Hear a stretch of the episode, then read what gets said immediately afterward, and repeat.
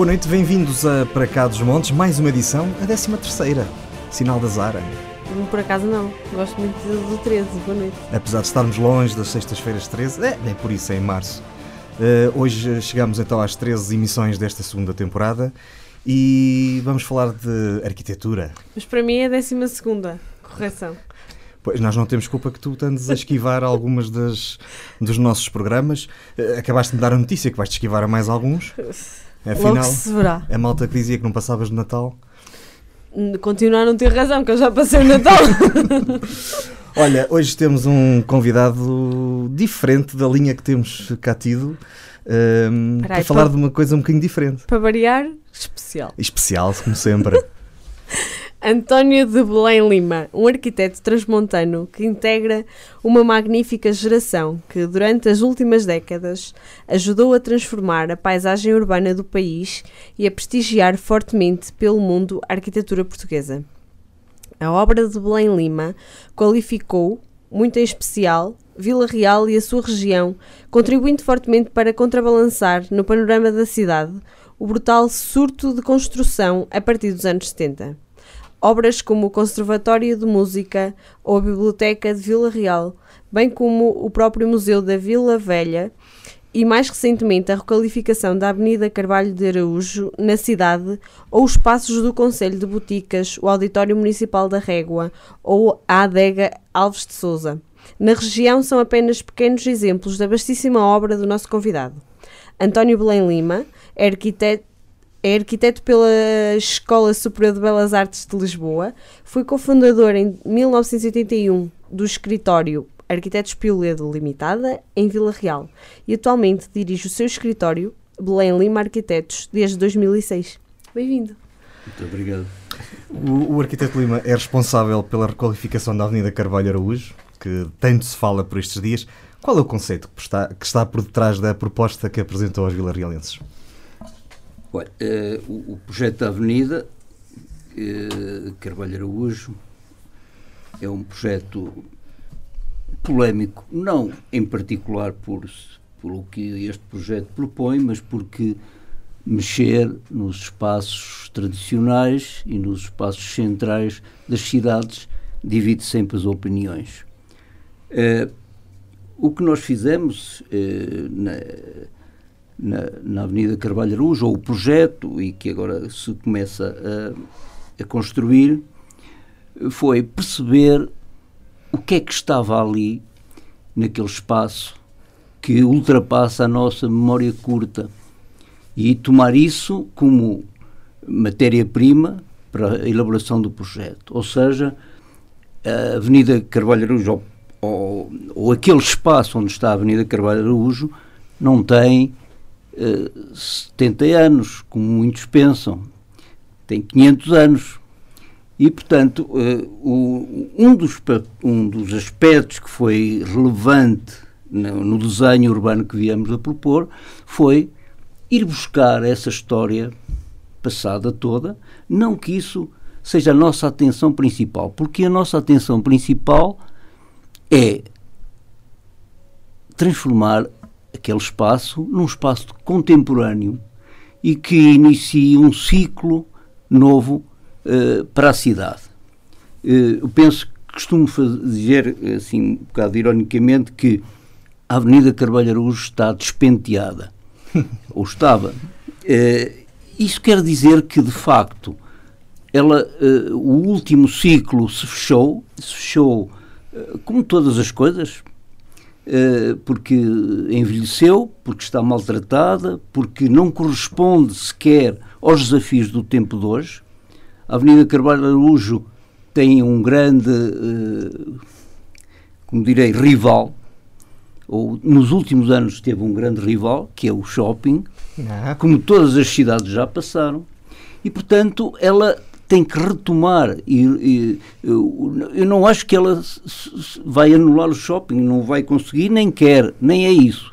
Ela tem outras funções, mas tem que retomar a liderança do espaço tradicional, do espaço antigo da cidade, aberto para a contemporaneidade. E isso, é, isso para nós, no nosso projeto, é relevante. Portanto, partir da história, partir da tradição, ir fundo à história, não é a história de 1935, e perceber que valores é que estão ali. E é isso é que são a matéria-prima do projeto. E foi com esse ponto de vista que fizemos o desenho. Mas não sei se respondi a tudo, mas eu posso Sim, Mas nós vamos mais. desenvolvendo. Eh, portanto, já era de facto eh, tempo de dar uma nova vida a este, este espaço nobre da cidade, certo? Eu acho, sabe o que, é- como é que eu vejo isso? Eu vejo que aquele espaço é um espaço, não é da fundação, a fundação da cidade é a Vila Velha, mas é o espaço fundamental a seguir à Vila Velha ter precocemente perdido liderança do, do, do aglomerado e da cidade de Vila Real. Eh,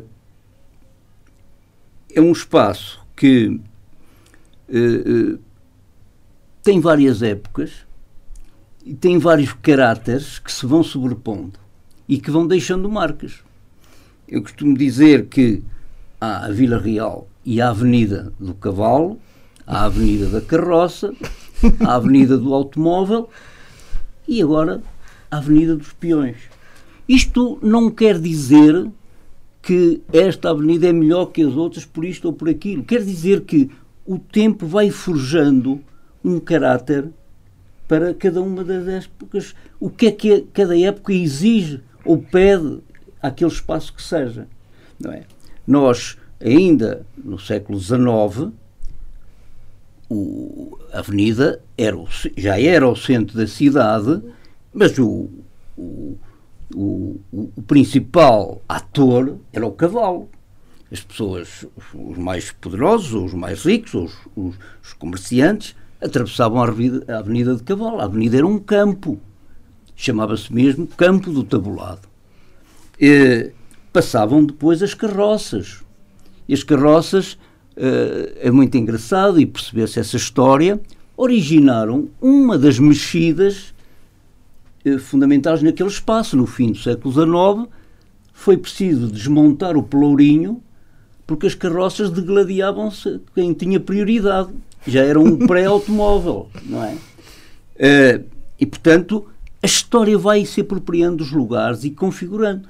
Também na Avenida Carvalho Araújo havia um, um fontanário enorme para cavalos. Era uma peça fundamental. Há fotos disso, com eh, sete ou oito cavalos, ou, com os cavaleiros a dar de beber aos cavalos, em cima dos cavalos.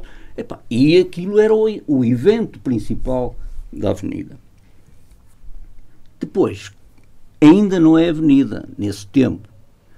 Eh, ela vai transformar-se em avenida eh, nos anos a seguir, eh, nos anos 25, mais ou menos, coincidindo com a elevação da vila à cidade e coincidindo com outro momento fundamental que é a destruição do último quarteirão do Campo de Tabulado. Havia um quarteirão onde hoje atravessa a Avenida 1 de Maio e onde hoje está a Câmara, com duas ruas, e ele é destruído em 16, 17. Não é destruído, é, é uma visão eh, para aquele espaço.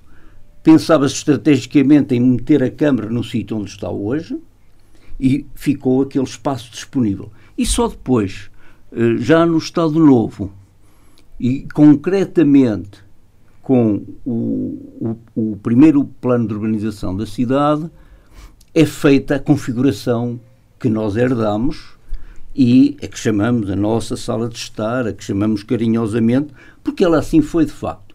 E eu gosto muito de ver uma foto emblemática dos anos 30 em que os automóveis estão aparcados na avenida, não são muitos, mas eram a coisa mais importante da avenida, e estavam aparcados em diagonal. Eh, essa foto é conhecida, ou seja, era a avenida e a cidade do carro, finalmente. E essa cidade chega agora a um outro limiar. Eh, não é preciso para viver em Vila Real e não é urgente que os carros passem na avenida. Os carros vão à procura de muitos outros destinos, escolas, da universidade, hospital, etc., que não têm necessariamente passar ali. E chegou o momento de fazer uma coisa que ainda por cima eh, não, não somos pioneiros, que é valorizar o peão na avenida. Transformar aquele espaço que é tão emblemático, tão bonito, eh, num espaço onde seja um espaço de estar, poder atravessar com calma, voltar a, ser vivo, voltar a, ser utilizado. E é este, eh, portanto, esta mudança, este ciclo novo, que de facto não é uma vontade particular do arquiteto, é uma urgência que a cidade eh, eh, sente e é um gesto que já foi usado aqui, para não irmos para longe, olha, Viana do Castelo, que pedonalizou a Praça Central e hoje é o, o é o espaço mais bonito e mais eh, confortável para estar. Portanto, foi agora o tempo disto. Também houve aqui um hiato e já podia ter sido há 15 anos, não foi, e é agora. Mas pronto, a história faz-se destes uh, arranques e paragens. Pois é precisamente por aí que, que, nós íamos agora eh, conversar. Pelo menos em 2013, a Sociedade Polis, na altura, chamava-se Sociedade Polis, e está com um projeto com uma ideia sua também, tinham apresentado um, um, conceito muito semelhante àquilo que agora vai acontecer. Quando há pouco disse que Vila Real estava um bocadinho atrasada nesta mudança de paradigma eh, ao olhar para aquela avenida, é, é verdade é que na altura, em 2013, até era uma coisa bastante inovadora. Ainda assim, perdeu-se este tempo todo. Deu tempo para as pessoas também verem o que é que se ia fazendo pelo mundo e, e, também por Portugal, não é? Aquilo que eu lhe perguntava é 17 anos depois, pelo menos esses 17 anos desde 2003, ainda o surpreende todos estes comentários e toda esta visão uh, sobre aquilo que está ali a ser feito? Ou acha que é simplesmente desconhecimento sobre o que vai acontecer no final? Não, eu acho, não, não estou surpreendido, até porque uh, uh, estas polémicas têm acompanham sempre as mudanças disto. Eu, para lhe dar um exemplo assim mais dramático, eu lembro-me sempre, no, ainda era estudante, de ver numa história de arquitetura que tinha as fotografias do centro de Copenhague, exatamente como é as nossas cidades. Os carros com as rodas em cima do passeio, tudo apinhado, as pessoas a virem para andar na rua porque os carros estavam em cima do passeio, só que foi em 1950, essa foto era 55. E eles foram, eles sim foram líderes em perceber uh, que se tinha de inverter a situação. E vou-lhe dizer, também houve movimentos de comerciantes, também houve movimento das pessoas e tudo protestou. Mas hoje, se já foram a Copenhague, estou a dar um exemplo que é se calhar o mais emblemático e o mais marcante. Eles não prescindem daquilo. Claro. E não há nenhum cargo a usar entrar no centro histórico. E os comerciantes estão contentes, muito contentes. Uh, portanto, pá, é evidente, nós demorámos mais tempo, demorámos o que foi necessário, o que a história uh, conseguiu juntar de forças para isso. Há 15 anos, uh, a estratégia base era esta, sem ter no chão aquela, as ideologias que agora andam sempre aí, que é a, a mobilidade. Sim. Na altura não era a questão da mobilidade. Mas já era. Já dava resposta a essas. Uh, uh, hoje em dia tudo tem essa ênfase, esse envelope uh, ideológico, etc. Pronto, estamos a responder à mobilidade. Já era a mesma atitude. E já era a mesma atitude de valorizar o centro e revalorizá-lo do ponto de vista patrimonial também. Ainda não falámos disso, mas, Mas podemos aproveitar? Aproveitar. Uma, uma, uma, das, uma das vertentes da proposta, já falamos da pedonalização, mas é a valorização patrimonial. Do meu ponto de vista, ou do nosso ponto de vista, uh, a cidade não tem assim tanto património que se possa esquecer dele. E eu sempre olhei para a Avenida como o sítio onde estão os dois elementos patrimoniais mais importantes, o, o, o convento de São Domingos, uhum. com uma extensão enorme, e o Palácio dos Marqueses de Vila Real, e tenho para mim que a maior parte das pessoas que vieram a Vila Real nunca olharam para nunca eles ou nem se deram conta deles. Estão tão metidos ali que não se. Não, e estão escondidos e, não, e, estão subalternizados, os carros passam, ninguém para, ninguém olha, etc. E, portanto, um dos, um dos objetivos foi valorizar esse património que está ali, valorizar a cidade e aquele espaço no seu conjunto e isso tem consequências económicas e financeiras.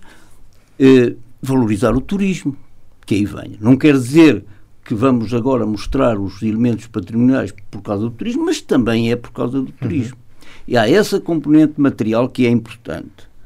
Eh, ao mesmo tempo, há um cuidado extremo com todas as outras pequenas eh, marcas, pequenas ou eh, diferentes marcas históricas que ali estão o tratamento que estamos a dar ao chafariz, que volta para o lugar onde esteve no início.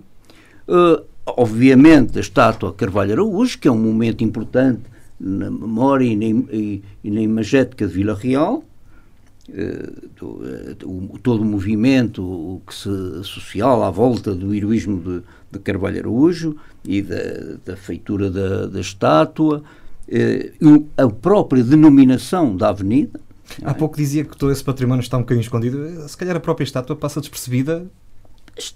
Muita gente, um pouco. diria eu. Um pouco. Uh, Quem passar de carro só. Eh, mas, uh, repare, também é preciso que o tempo nos vá mostrando a urgência dessas coisas. Uhum. Nesse tempo em que se fez a avenida, o que é que se pretendia? Quando, foi, quando ela foi feita nos anos 30, uh, na sequência da proposta do plano, do primeiro plano de urbanização do Estado Novo que é uma série. Este plano pertence a uma série de planos que foram feitos, nas, pelo menos nas cidades todas portuguesas e depois naqueles núcleos urbanos que, não sendo cidades, eram importantes, como a Figueira da Foz, a, a Fátima, etc. E nessa altura, o, a, a, ideia do, do plano foi criar uma res pública. O que é a res pública? O espaço público por excelência. E houve um objetivo que foi. Eles também mudaram a memória da cidade. Claro. Eh, meter o tribunal no topo norte uhum. do, do, espaço, meter o correio no, no, do lado, o, o banco, banco principal, a Caixa Geral de Depósitos ao cima, e estava a Câmara cá embaixo. E isto era a ideologia principal. Portanto, aquilo passou a ser o lugar cívico, o lugar público por excelência, naquele tempo. Uh, e penso que, cumprido isso, e até uh, já ultrapassada essas necessidades ou, ou, ou, tão diversificadas por outros sítios, porque hoje há muitas mais instituições, uh, ficou aberto o olhar para o património, que ali está. Eu acho que já foi também feito um, um gesto fundamental, que foi a instalação do, do Conservatório de Música no Convento de São Domingos, uhum. em parte do Convento de São Domingos. Eu penso que uh, esses pequenos passos é que a certa altura nos fazem ver mais coisas, porque, como sabe, onde está hoje a entrada do, do Convento de São Domingos, do, do Conservatório de Música, era uma garagem automóvel de um taxista. Pá, um elemento patrimonial importante. A porta nascente, a porta norte da, da, da, da Sé, nunca ninguém a viu na nossa geração dos vivos de hoje. Nunca ninguém tinha visto aquilo. Estava dentro de um muro emparedado. E, portanto, a própria obra do Conservatório de Música começa a ser um, um momento de reolhar para a história do que ali está presente. Para não esquecer, e não esquecendo, uma série de outras coisas, porque nós podemos ver as fachadas todas do, do espaço central e estamos ali a ver uh, a, a, Idade Média tardia, a Casa de Ocão, os, o, o, além dos palácios manuelinos, o Barroco, uh, o, os edifícios neoclássicos, temos ali muitas coisas e que foram passando despercebidas. E, portanto, outro, um outro dos objetivos é isso. E já agora juntava um terceiro que parece inócuo, que não não interessa para nada, que é o criar um espaço central num, num lugar inclinado. Sim. Porque a nossa avenida é inclinada. É verdade. Ora, eu acho que isso faz parte do caráter. Vila Real é uma cidade de montanha, não é uma cidade como no Alentejo. Ninguém pensa nisso, ou ninguém se interessa por isso, ou, ou poucos, é um ou poucos dão valor a isso. Mas nós, quando começamos a trabalhar o projeto, temos de perceber estas coisas, tudo o que está ali. E isso é a matéria-prima do projeto. Estas coisas. A nossa cidade é uma cidade em encosta. A avenida, agora percebe-se, limpando aquilo uhum. tudo, percebe-se que é uma, é uma. E associado a isso, associado a isso, além de ser uma cidade de montanha, é uma cidade de clima de extremos. Já não é tanto como foi no passado. Já não são três meses de, de inferno. Mas, mas isso também faz parte do caráter da cidade. Não é que não haja outras cidades com essas características, mas nós também as temos. E isso constitui-se também como matéria de projeto. Porque o desenho da configuração dos maciços arbóreos, da praça seca, etc., de certo modo, ajudam a dramatizar, digamos assim, dramatizar no bom sentido, os ciclos da primavera, do verão, do outono e do inverno. Portanto, estas coisas parece que não, não servem para nada, servem exatamente para construir o projeto. E, e falámos já de disciplinar o automóvel, o automóvel fica uh, uh, vinculado apenas a uma rua com dois sentidos e mais estreita do lado do. Eu não sou contra o, o arrumar com os automóveis, mas Ali tínhamos hipóteses de fazer essa rua uhum. e vai lá estar. Uh, a Praça de Montanha, uhum. uh, a valorização do património construído que ali está e, de facto, o, uma procura de construir um espaço contemporâneo. Um espaço para a geração que está aí e que vem aí. Para a geração que já nasceu, já estudou música no conservatório, já estudou na biblioteca, já expôs na Vila Velha. É uma outra geração que eu não conheço pontualmente, são mais novos, são jovens, etc., mas sei que existe. E é preciso perguntar a esses o que é que eles acham também do projeto. Porque a receptividade que eles tiveram relativamente a esses equipamentos de que falei que são da nossa autoria, mas não estou a dizer que não tenha havido mais, houve muitos mais, importantes, uh, é para essa geração, sobretudo, que este projeto se está uh, a perfilar. E como é que está? Está porque ele tem uma série de espaços dedicados à gente mais nova. Por exemplo, uh, em frente ao, ao, tribunal onde estava o antigo fontanário, uhum nós temos um anfiteatro que pode perfeitamente ser um lugar de concertos musicais semanais das pessoas, dos jovens que estão ali no Conservatório de Música. E trazer àquele espaço um, uma mais-valia do ponto de vista de vivência pá, incrível, não é? Esses que vão para ali não precisam de ir ouvir música nos alto-falantes do, do shopping, não é? Não, não. não. Uh, Sabe muito melhor ouvir ali. Uh, e ver as pessoas, e ver os miúdos e as famílias poderem estar, etc. Por exemplo, tantas vezes que vemos passar as escolas primárias com os miúdos todos uh, de mão dada, uhum. com os chapéus iguais para não se perderem. Aquele sítio é um sítio para o bom tempo para fazer. Tem um pequeno auditório de ar livre para contar histórias, para fazerem ali as atividades com segurança absoluta, porque não passam carros não é? Depois, lá no fundo, no sítio onde era o, o antigo Jardim das Camélias, portanto, entre a farmácia Galenia uhum. Gomes, há uma plataforma em, em laje de granito, levemente elevada, um banco com 60 metros de comprido e em frente estão esplanadas daqueles cafés que lá existem uhum. e eventualmente outros que venham. Isso é dedicado exatamente aos adolescentes, aos mais. Não quer dizer que os outros não possam ir, mas sim, sim, sim. que se possam construir num um lugar de encontro. Essa plataforma é para coisas e eventos que eu nem imagino que sejam, uhum. mas que podem vir a acontecer. Falou-se festas das flores, mas tantas coisas Tudo. que podem ali acontecer. E essas estão protegidas pelo maciço arbóreo. Porque nós vamos ter acima e abaixo da Praça Seca, da praça que põe frente a frente os dois edifícios patrimoniais, vamos ter duas massas verdes que podem ser fruídas ou na primavera, ou no outono, ou conforme a imaginação das pessoas o quiser. O que é facto é que são lugares para estar, lugares para voltar à avenida, livres, eh, amplos, seguros e bonitos, obviamente.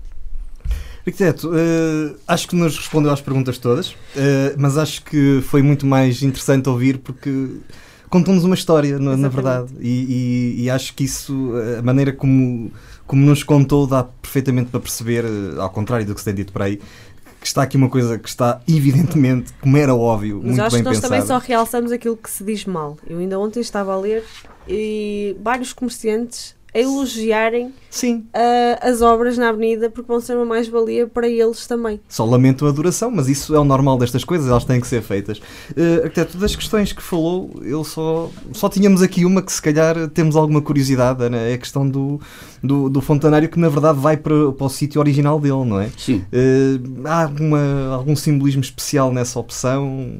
Há, há, há também, como em tudo, como em tudo no desenho, no desenho que está feito, ele vai, porque eh, eu acho que ele estava ali triste, sozinho, num platô onde só se passava, é? Porque eh, os carros vinham para um lado, vinham para o outro, depois havia umas pessoas que vinham ali a pé, à caixa, mas estava ali, coitado. Nunca o vimos muito bem Só acompanhado. de atravessar. Ele vai para ali, mas vai ter um outro papel. Ele vai ter o papel de cenografar o eixo que eh, une o Pelourinho a o eixo visual que une o Pelourinho à Torre da Sé. E ele está no meio, como- onde já esteve, Uhum. e esse- essa, essa cenografia que é assim constituída, a posição do Pelourinho, eh, o Fontanário e a Torre, vai ser o ex-libris daqueles, daqueles planados, daqueles lugares de encontro. Eh, eh, era assim que se fazia o urbanismo no passado, pondo obeliscos, pondo... Eh, repara, a genealogia da avenida, ainda voltamos à avenida, é, é uma espécie, é os nossos Champs-Élysées. Uhum. Os Champs-Élysées transformaram, aliás, repare, campo do, campo, Campos Elíseos. todos estes espaços, quase todas as cidades os têm. Umas mantiveram os nomes, outras alteraram. Os Champs-Élysées ainda hoje são Champs-Élysées, não é? E foi precisamente um espaço desse tipo que foi sendo transformado até a Paris de 1850, que é quando ela é modelo para a Europa toda. E é nessa altura que todas as cidades da Europa copiam os Champs-Élysées, menos os ingleses. E Portugal também copiou, fez a Avenida da Da Liberdade. liberdade, exatamente. E depois as cidades pequenas todas copiaram a Avenida da Liberdade. exatamente. E Vila Real fez isso, fez eh, Viana do Castelo, fez Chaves, para não irmos mais longe, todas elas fizeram o seu Champs-Élysées. Eh, ora, de certo modo, não digo que é andar para trás, mas eh, a, a postura, o enfiamento eh, que está a referir, de Pelourinho, Uhum. o, o, o Fontanário, etc., tem esse caráter de criar ali uma atmosfera, valorizar o- essa antiguidade daquele tempo ali. Olha, e boa para outra coisa, para fazermos fotos da cidade. Porque este projeto, além de ser a favor dos peões da cidade, além de ser a favor de menos ruído na cidade, também é um projeto a defender,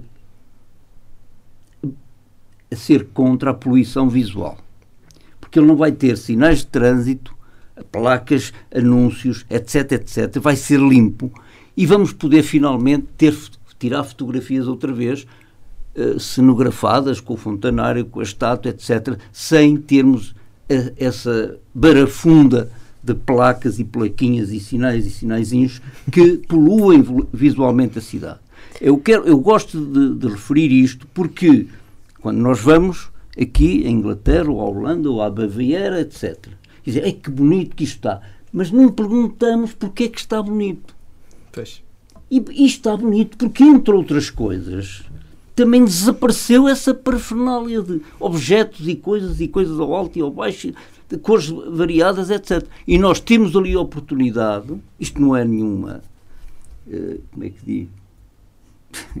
Guerra, mas temos a oportunidade ali demonstrar a importância que tem cuidarmos o espaço, o espaço uh, urbano, o espaço público, também contendo e disciplinando essas, essas marcas que hoje uh, invadem o nosso espaço. Como é que começa uma obra desta envergadura para um arquiteto? Desta? Desta envergadura. Como é que começa? Olha, começa exatamente a estudar, como todas as obras. E como nós percebemos aqui. E como todas as obras. Começa por ir olhar para o sítio e, e estudar ver o que é que se passou, o que é que antes, o que marca, o que é que está ali relevante. Falar, eventualmente, com pessoas que sabem, uh, e, e, neste caso, no caso da história, e, e, e, é a partir daí que começam a surgir ideias que a gente vai elaborando e transformando e desenhando, uh, também uh, fazendo comparações e estudando outros casos. Neste caso, o estudo dessas avenidas todas, do, do, do aparecimento dos boulevards, porque nós estávamos a, a mexer numa coisa que também não caiu do céu. Tem essa história, tem essa genealogia. E, portanto, perceber o que é que se passou com os Campos Ilhos, o que é que se passou nas cidades todas que fizeram, o que é que. Quanto tempo, eu até contabilizei isso, os Campos Elíseos demoraram 200 anos a fazer. A Avenida da Liberdade, desde que havia aquele espaço até se transformar a Avenida do Lado demorou 100 anos. E nós, desde que o campo tabulado uh, se começou a mexer, demorou 50 anos a ser Avenida Carvalho Araújo. Porque antes de o plano mexer na Avenida Carvalho Araújo, houve outras coisas. Houve o período do fontismo, uhum. que começou por plantar as primeiras árvores na, na avenida. As pessoas pensam que as árvores estão lá há 300 anos ou 400.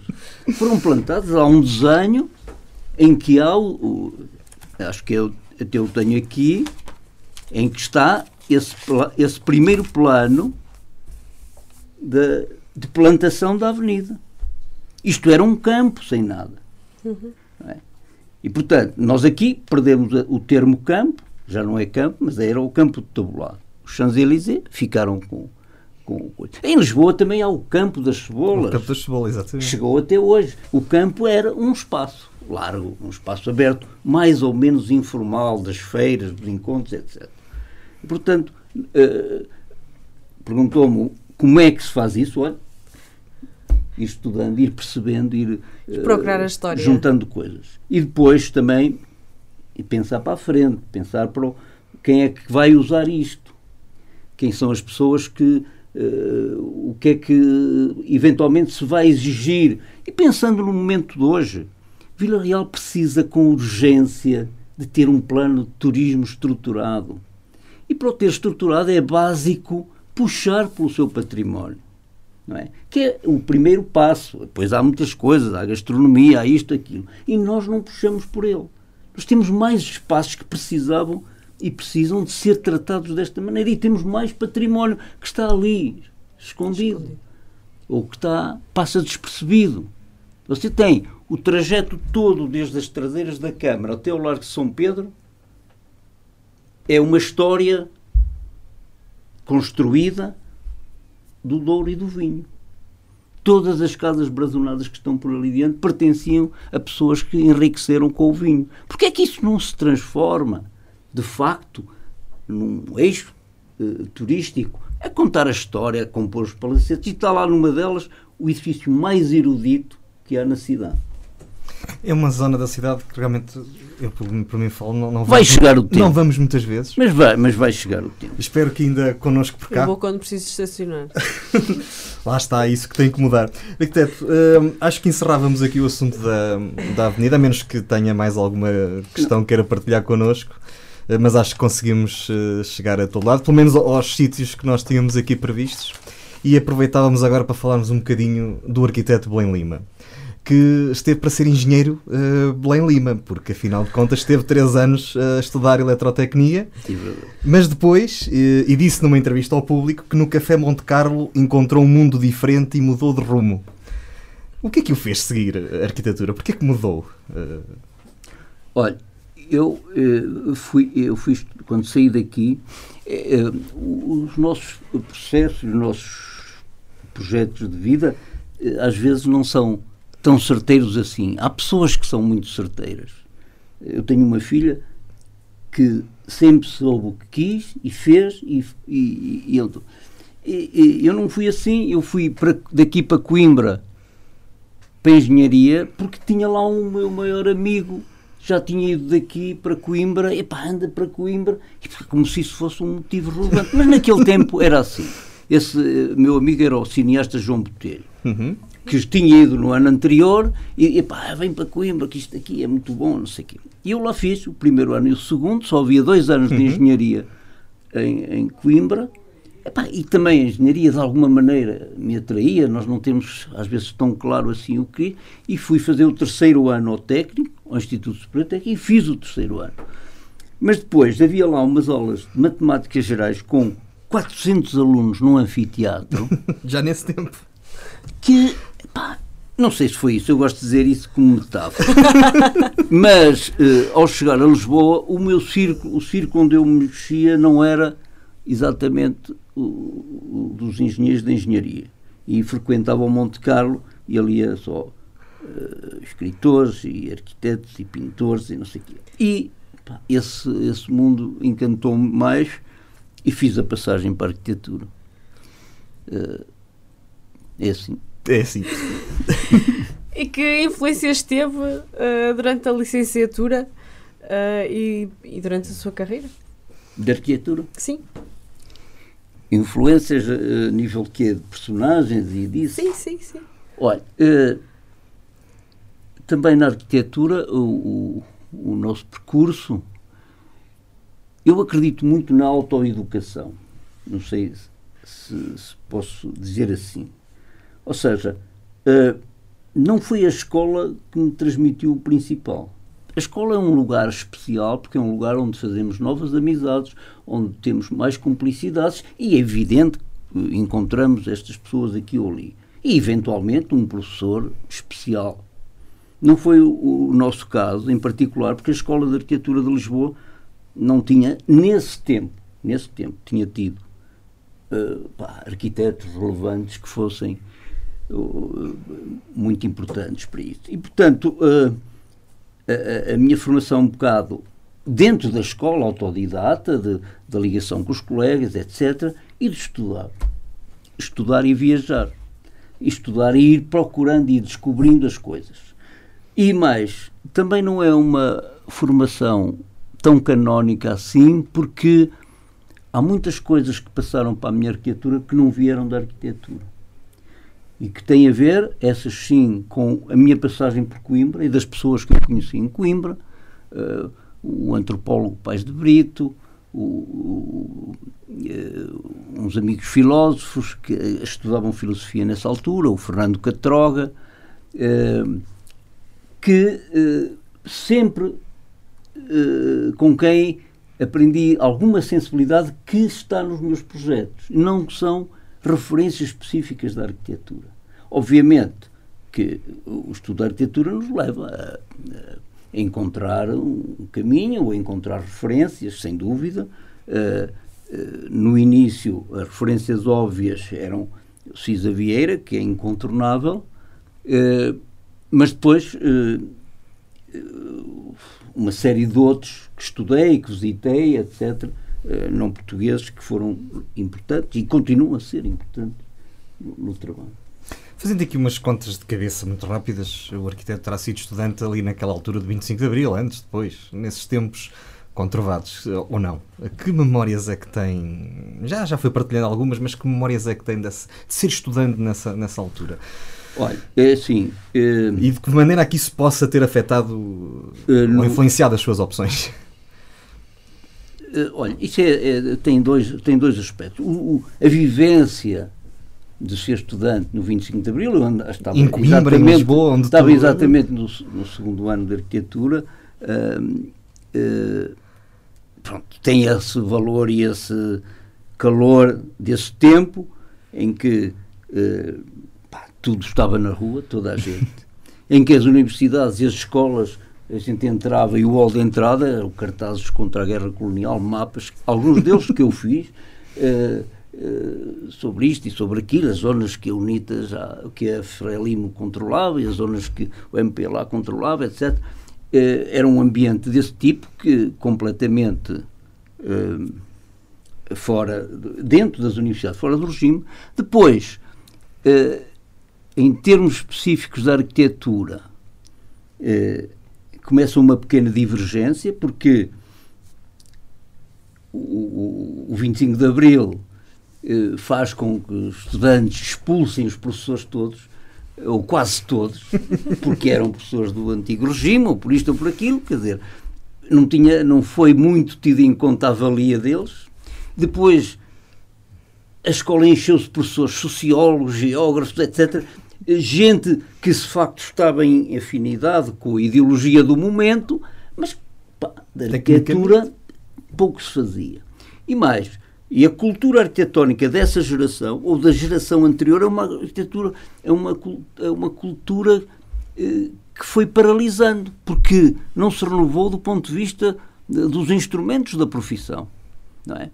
Eh, no Porto adaptaram-se com mais veemência. Isso é um ponto de vista pessoal. Sim, sim, não claro, é? claro. Integrando o sal, a ideologia eh, foi de algum modo destilada também para a arquitetura. Eh, em Lisboa, não, eh, foi um, aqueles tempos conturbados, muita ideologia, mas eh, o que estava a vir e o que estava a mover-se na cultura arquitetónica internacional pá, não passava na escola. Começou a aparecer mais tarde, nos anos 80, aí com conferências, com fulanos que vieram, etc. Eh, mas, portanto, há estas duas faces.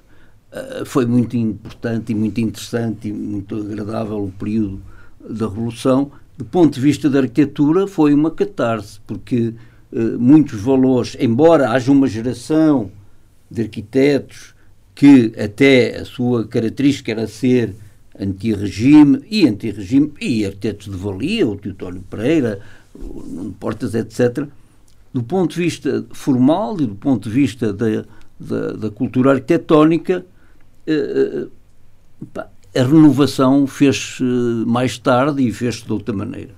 é? No Porto há um outro processo que é diferente. O Porto tinha professores de, de primeira craveira e nós em Lisboa não tínhamos essas referências tão vincadas. Os melhores arquitetos ou aqueles arquitetos que os alunos eh, referenciavam não eram professores da escola. Quando decidiu estabelecer-se aqui em Vila Real, eh, acho que não fez só pela, pela nostalgia de regressar à terra natal, não é? Mas porque era, era o que estrategicamente faria sentido para começar a sua carreira.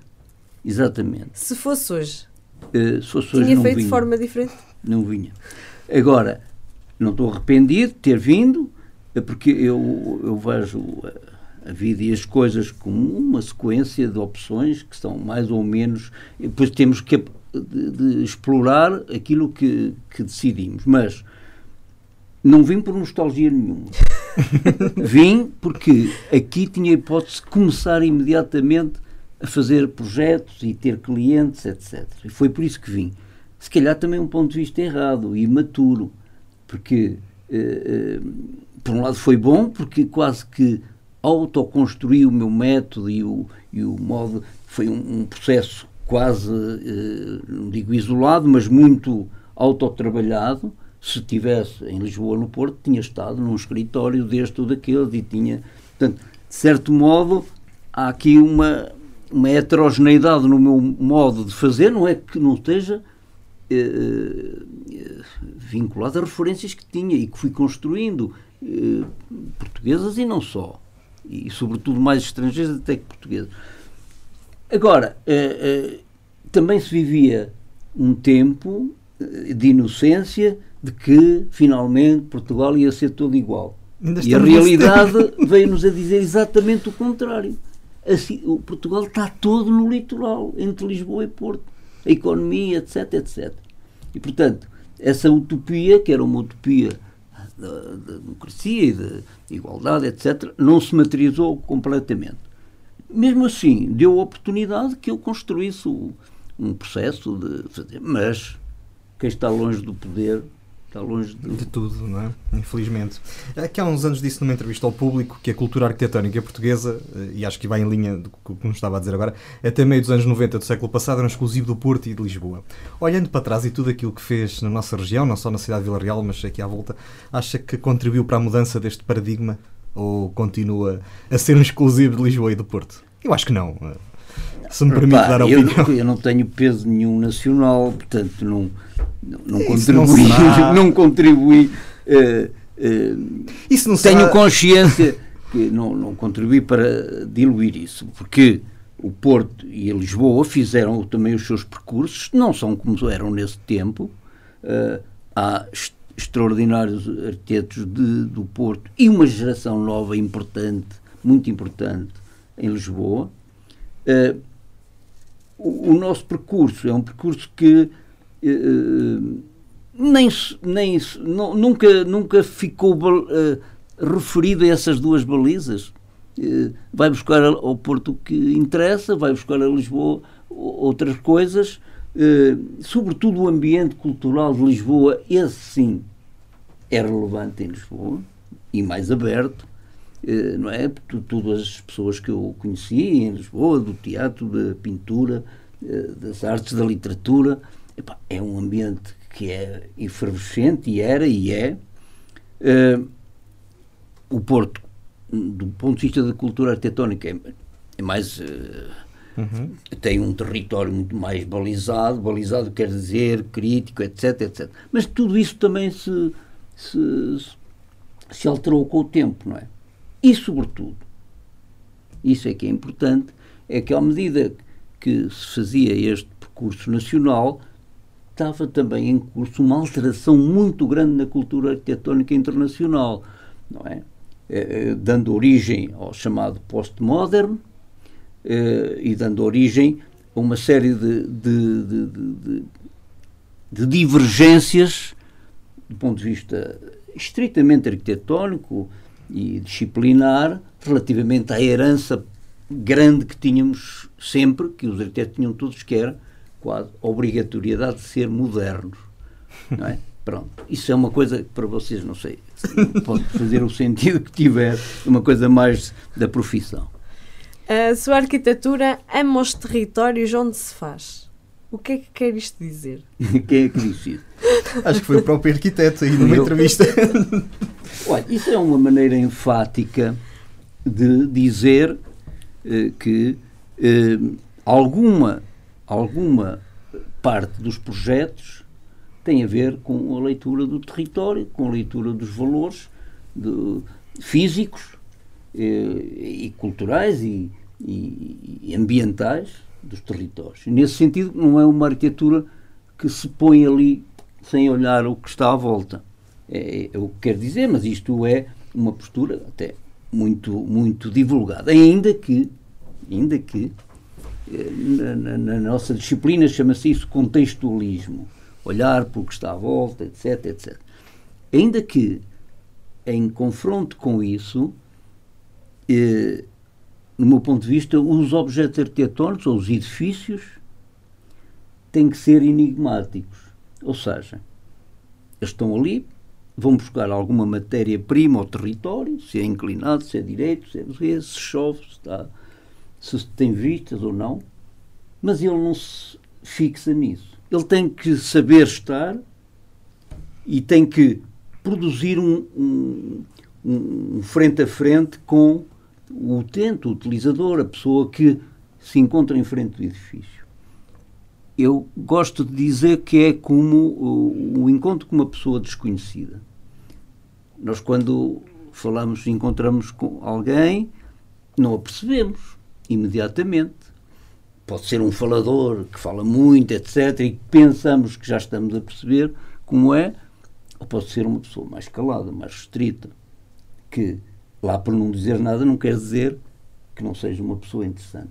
Certo, em relação aos edifícios, eu acho que há também que criar esta. Os edifícios não podemos passar por eles sem, sem eles nos dizerem alguma coisa. E, portanto, nesse sentido, é uma extensão já dessa citação, ou desse, desse dito. Vá lá. Há pouco, quando disse que se fosse hoje não voltava à Vila Real, a verdade é que, inegavelmente, não conheceríamos a cidade que hoje conhecemos. Não iríamos ter uh, a biblioteca, não iríamos ter o Museu da Vila Velha, não iríamos ter, um pouco pela região toda, o Auditório da Régua, a adega de Alves de Souza. Provavelmente iríamos perder todas essas referências que arquitetonicamente temos aqui. Uh, a sua marca está, portanto, aqui não só na cidade, mas em toda a região. Já ganhou o Prémio Arquitetura de Ouro com o Museu, precisamente, da Vila Velha. Esteve nomeado duas vezes para o Prémio Mais Van der Rohe da Comissão Europeia, com Adega Alves de Souza. Um, e mais recentemente Consular da Porta dos Figos em Lamego. Estas nomeações, estes prémios, o que é que significam para o arquiteto Lima? Olha, eh, primeiro quero dizer aí, esse, se não fosse, se fosse hoje não vinha, Epá, isso é um.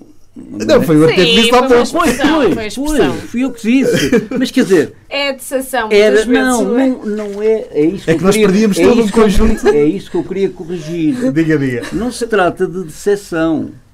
Trata-se de uh, ter percebido coisas que na altura não percebia. Mas e contra isso não há nada a fazer. Não é? Portanto, eu vim, ainda bem que, que vim. Uh, uh, não sei se as obras que tenho são assim tão relevantes para as pessoas da cidade, mas elas foram feitas. Esta arquitetura é sempre para as pessoas, sempre, claro. sempre, antes de tudo. Eh, eu gosto de lembrar sempre aqui uma coisa, que é quando fiz eh, uma obra aqui que é cooperativa a Bialvão, Sim. a Bimarão. Sim. Quando foi preciso fazer uma crítica num jornal, uh, uh, num jornal não, num livro que editei sobre cada obra, as obras que estavam editadas tinham uma, uma crítica e eu pedi a um, a um, a um crítico, um artista que é crítico também, para me escrever sobre a cooperativa. E o método que. Ele não era daqui, nunca tinha estado aqui, e o método que arranjamos foi: olha, eu vou-te indicar seis, uh, seis uh, moradores que eu nem conhecia pessoalmente, acho que conheciam uh, um de, de, um apartamento e cinco de, das casinhas, e pá, vais lá e falas e perguntas, etc. Foi extraordinário porque ele depois construiu o artigo sem dizer quem estava a dizer as coisas quem é que tinha dito as frases, mas com as conversas que teve. E é muito interessante e muito importante para o, para o arquiteto perceber até que ponto uh, podemos entrar na vida das pessoas. Entrar no bom sentido. Uh, todos eles lembram de uma professora que dizia em que sítio da casa se punha quando estava aborrecida e, e, o outro dizer onde é que jogava futebol com os miúdos. E, eu, aquilo sensibilizou-me um bocado porque eu pensei que, não, que a arquitetura, embora seja destinada sempre, sempre aos utilizadores, ou privados quando são casas, ou para um, um utilizador mais largo, como sendo numa biblioteca, que não se chegasse tanto, tão perto ao, ao sentido, ao sentido das pessoas. E isso sensibilizou-me.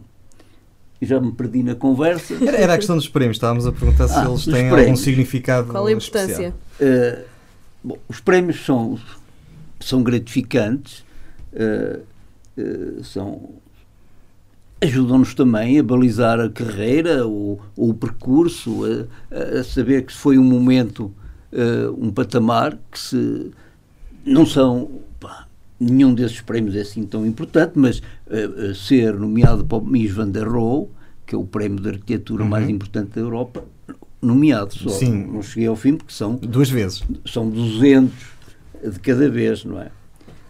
São, é, é relevante. É relevante e um incentivo para o nosso trabalho, claro. Uh, mas é só isso. Só isso. Ana. Uh, qual é a obra, projeto que ainda quer fazer e ainda não teve oportunidade? Olha, não sei, eu não tenho, eu não tenho. Uh, eu gosto muito do, do, imprevisto e do acaso, etc. Uh, embora uh, não tenho nenhum objetivo de vir a fazer isto ou aquilo, em particular. mas obviamente que os edifícios, os edifícios de equipamento e os edifícios de espaço público são muito interessantes. Uh, fazer esta avenida é de facto, quer dizer, é uma. Na história da cidade, aquilo vai afetar. Estávamos a falar da pessoa que, que, que na sua casa uh, o ambiente mexeu com ela. Agora, mexer num espaço desta dimensão uh, é toda a cidade que fica mexida com isso, não é? E, portanto, os, os projetos de espaço público e os projetos dos equipamentos, dos edifícios públicos, que agora desapareceram quase completamente. É? Houve um período uhum. em que foram o, o, o, eixo principal do meu trabalho, uh, são as coisas relevantes. Mas de resto, olha, eu gosto de, de imprevisto de tal maneira que Nunca pensei na vida vir a desenhar uma adega. E neste momento vou na quarta adega. E também foi um mundo que se abriu e para o qual se leva a mesma metodologia. Porque as adegas antigamente não tinham arquiteto, eram construções frugais, com pá, o espaço para as barricas, o espaço para isso, para aquilo, mas nunca se pensava a adega. E hoje a arquitetura levou o pensamento para a adega. E hoje as, as marcas lutam já com as suas próprias adegas, não é? Uh, portanto, uh, isso é um fenómeno novo. Nunca pensei, olha, que eu gostava mesmo de fazer uma adega, nunca pensei nisso. É? Uh, e portanto, não sei o que é que e tem sido ainda. E tem sido uma adição muito interessante a uma região que já é património cultural, é no fundo é a arquitetura a puxar um bocadinho pelo Douro. Pronto, olha, o que eu lhe posso dizer assim, gratificante, gratificante. O ano passado encontrei num, num restaurante uma, uma curator de arte canadiana uhum. e que me disse: Olha, eu vou, eu estou a organizar uma viagem ao Douro com arquitetos e artistas do Canadá e queríamos vir ver duas obras suas. Uh, veja se me consegue eh, fazer isso e se consegue. Eles, e vai ser assim, vai ser em outubro deste ano e, eles vêm visitar o Douro, são arquitetos uhum. e, e, e, artistas, portanto vêm também ver o bairro de Bisalhães, que eles uhum. queriam, sabem que existe, mas uh, não sabem exatamente aquilo que é. Vêm visitar várias adegas, duas ou três, comer uh, em restaurantes do Douro, um deles também é o restaurante que eu fiz para a La Rosa. Certo. E, portanto, e essas coisas são boas, são gratificantes e têm a ver com isso. O que é que a gente gostaria de fazer? Eu sei lá, olha, isto foi tudo inesperado. Não, Daí que a próxima pergunta, se calhar, também vai ser inesperada, Ana. onde, onde se vê daqui por 10 anos? Ia fazer o quê? Olha, daqui por 10 anos eu quero estar a fazer arquitetura na mesa. Porque isto da arquitetura, uh, no nosso entender, não é só a profissão, é a nossa vida.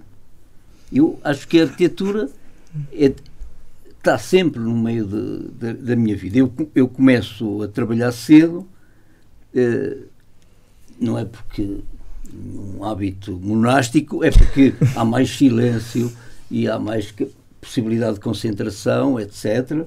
Eh, a ler, a estudar, estudar para os projetos, sempre o que estudo é sempre para os projetos. Portanto, eu nunca consigo separar uh, essas coisas. Uh, e, e, e,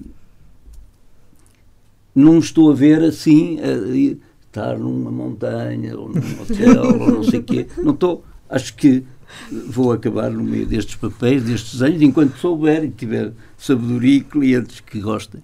E nós agradecemos porque, de facto, o arquiteto Lima mudou a imagem da cidade de Vila Real, está a mudar a imagem do Douro. Referimos apenas dois exemplos, a Alves de Souza, Quinta de La Rosa, mas há mais, há o Cais também de Lamego, o Auditório da Régua, há todo um conjunto de obras que podemos uh, aproveitar. Muito obrigada. ter aceito o nosso convite, por nos ter de, explicado um bocadinho o que é esta obra de Carvalho de Araújo também, de uma perspectiva que uh, acho que faltava que, que, se fizesse, para que de uma vez por todas as pessoas percebam que o que está ali é mesmo o melhor para a cidade. E que provavelmente ainda ninguém tinha ouvido nem dito. Exato. Hum, o programa Para Cá dos Montes é uma coprodução da Universidade FM e da Associação Valdouro, conta com a edição de Daniel Pinto fale connosco. O nosso endereço eletrónico é paracadosmontes.associaçãovaldouro.pt Ouça primeiro em 104.3 FM, todas as segundas-feiras pelas 22 horas. Já sabe, se perder a emissão, o vídeo fica disponível no Facebook da UFM e do Paracados Montes e, no, e no nosso canal do YouTube. O áudio fica disponível no Spotify, iTunes e Castbox. Na próxima semana vamos receber Rufino Martins, que é o Presidente da Direção do Teatro Experimental Flaviense esta instituição de Chaves que comemorou este mês os seus uh, eh, 40 anos. Ana, nós voltamos para a semana. Até para a semana. Até para a semana. Obrigada.